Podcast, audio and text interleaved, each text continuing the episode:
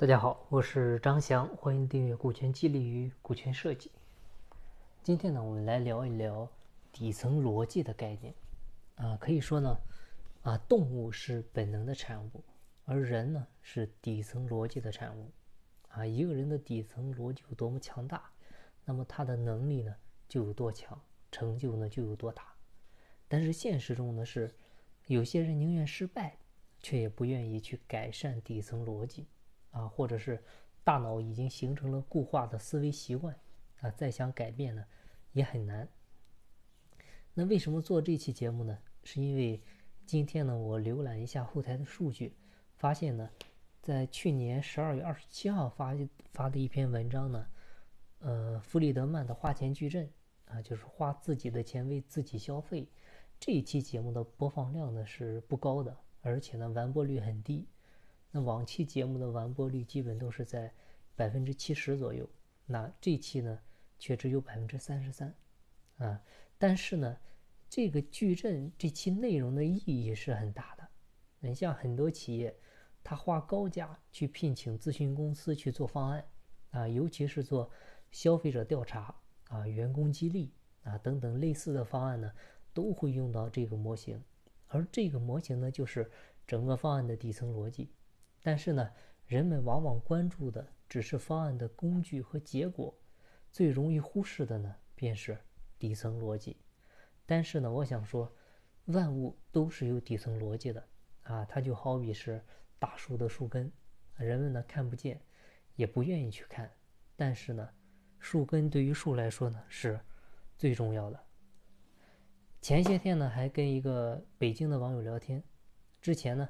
他在网上花了几千块钱，买了一套所谓的股权激励全套资料范本，啊，卖资料的给他说，啊，只要你想得到的，这里面的都有了，啊，拿着直接去用就行，好嘛？这个老板也是心真大，去年呢，还真就从里面找了一个协议，啊，还找律师改了改，就跟员工签了，结果呢，这两天呢，出了个什么事儿呢？因为疫情原因，公司裁员。有个员工呢，就拿着这份协议来了，啊，说我可以走，但是呢，你得把我的股份买了，而且呢，要价还很高，所以呢，这个其实就是因为没有提前定好退出机制，啊，你说疫情谁想得到？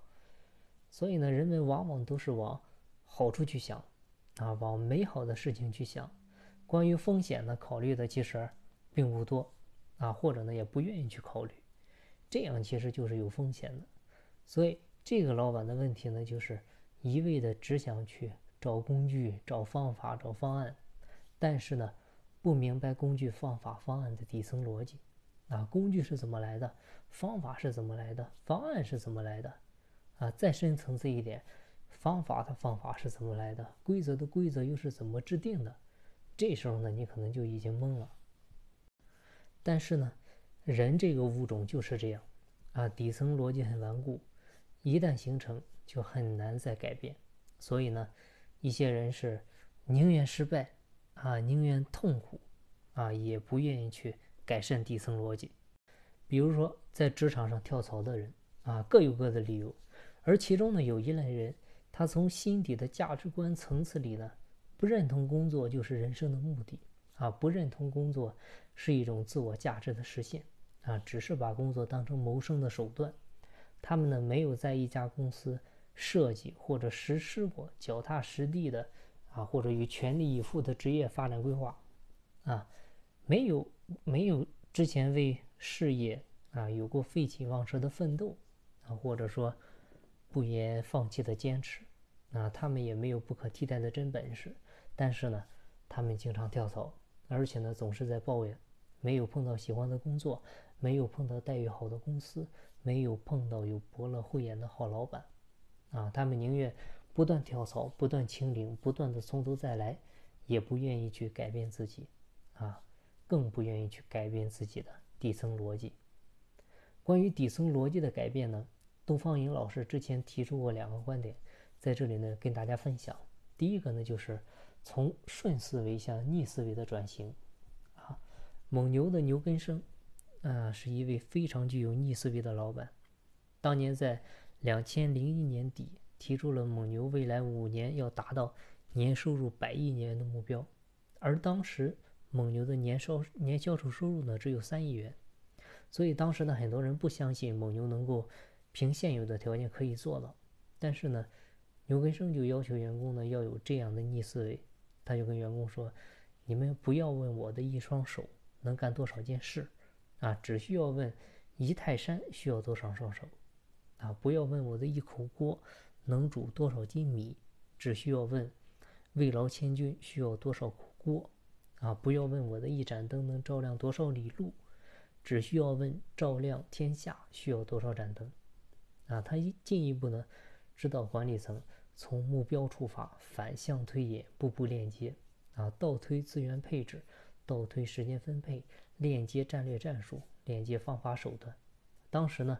就是在牛根生倡导的逆思维的文化指引下，地处偏僻的蒙牛团队突破各种思维偏执，啊，他们的使命感、眼光、魄力、学习力、创新力，啊，还有相应的战略战术，都达到了当时行业的一流水平。那经过五年的奋斗呢，最终蒙牛也是超额完成了既定目标。当时呢，从行业排名末尾，啊，是直接跃升到了行业前列。所以，逆思维和顺思维这两种内涵对立的概念，代表了底层逻辑中两种截然不同的思维方式。只有从顺思维向逆思维转型，才能拥有远大前程。而不少人呢，一辈子是都忙于顺思维，缺少逆思维，所以呢，难有大作为。真正有顺思维的人呢，用现在的有限性束缚了他未来发展的无限性。采取顺思维的人呢，往往把自己的头脑当中存在局限性的片面的思维当成正确选择，而且呢固执己见，啊，考虑问题只能从他现有有限的条件跟有限的思想水平去出发，要么呢只看到眼下有限的能力啊跟资源条件还有困难，啊你给他大一点的或者稍难一点的目标呢，他就说不可能，或者呢就是要么只看到。战术层面的目标不能适应战略的需要，要么只看到赚钱的战略目标，无视社会需求还有人生价值的需要。但是呢，采取逆思维的人呢，心中都有一个小宇宙。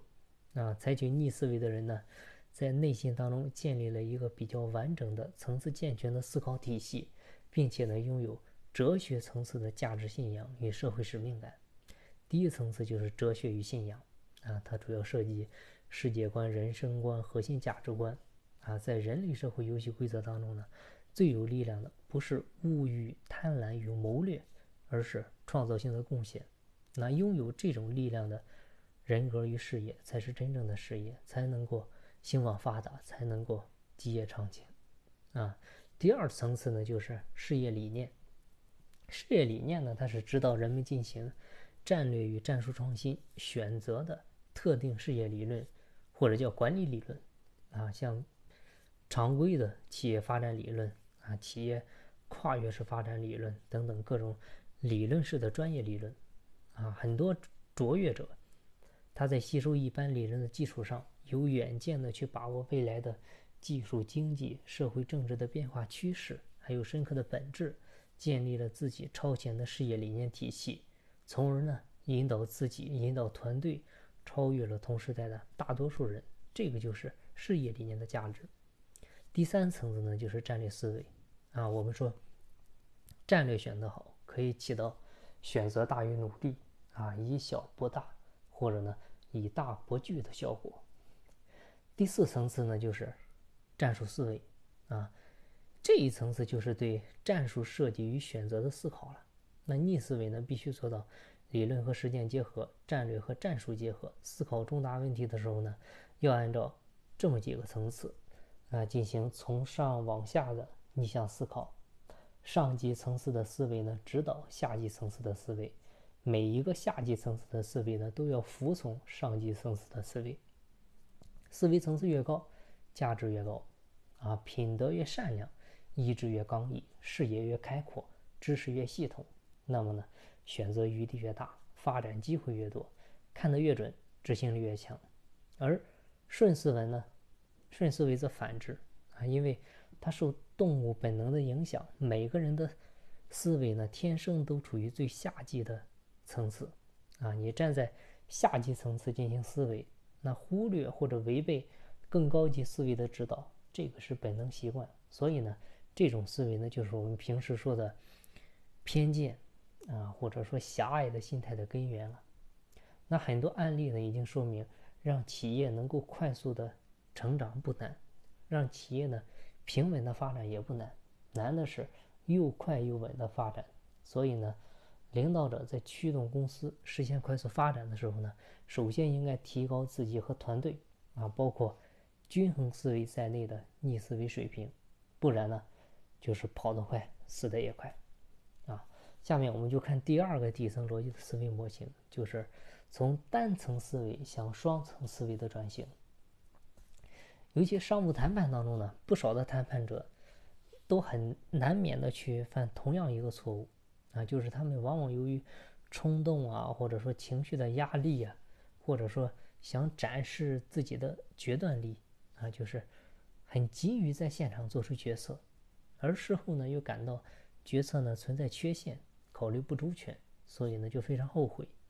但是人为什么会犯思维错误呢？这个其实跟大脑的思维方式有关系。大脑呢是分为潜思维和显思维，就是潜在的思维和显性的思维。这个是底层逻辑的基础运行架构。前思维呢是本能性的思维活动，基本上呢不受人的控制，它依赖情感、记忆和经验迅速做出判断，使我们能够迅速对眼前的情况做出反应。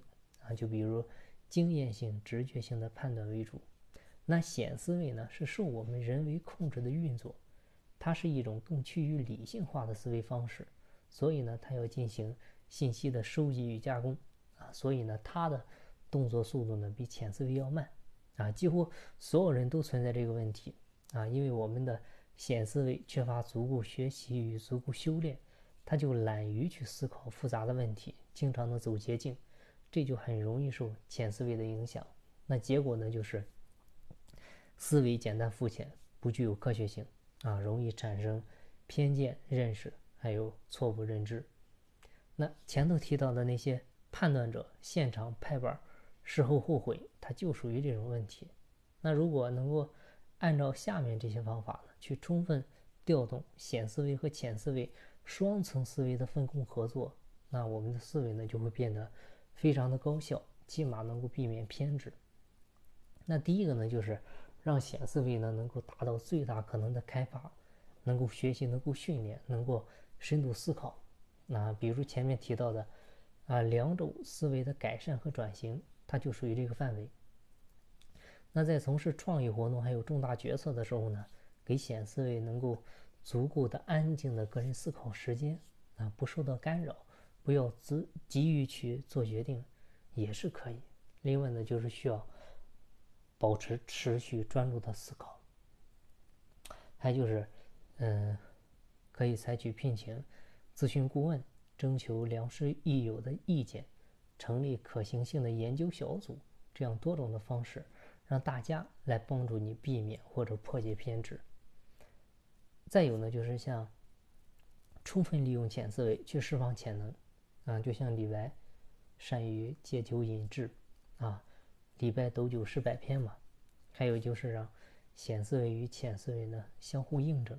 像乔布斯，当年苹果公司遇到大事情的时候呢，他都会把自己一个人关在办公室里面，啊，安坐。啊，他年轻时候呢，曾主动去寻找高级心智模式与人生的终极价值，通过他自己的独立思考，形成了他在现实中。在现代商业社会中，指导自己的人生哲学还有思维方式，这个其实就类似于我们前面提到的几种思维。说了这么多呢，其实是有些枯燥的。是的，其实任何底层逻辑的东西呢，都是枯燥乏味的。你比如社会科学的底层逻辑就是哲学，自然科学的底层逻辑呢就是数学。你可以问问你家孩子，啊，这两门学科哪一门不枯燥？但是真正掌握这两门科学的人，那真的是大智慧了。那各位思考一下，股权激励的底层逻辑到底是什么呢？欢迎在评论区留言，我们一起探讨。下期节目呢，给大家我认为的答案。好，今天的分享呢就到这里，感谢您的收听。金不在西天，金在路上。我是张翔，下期再见，拜拜。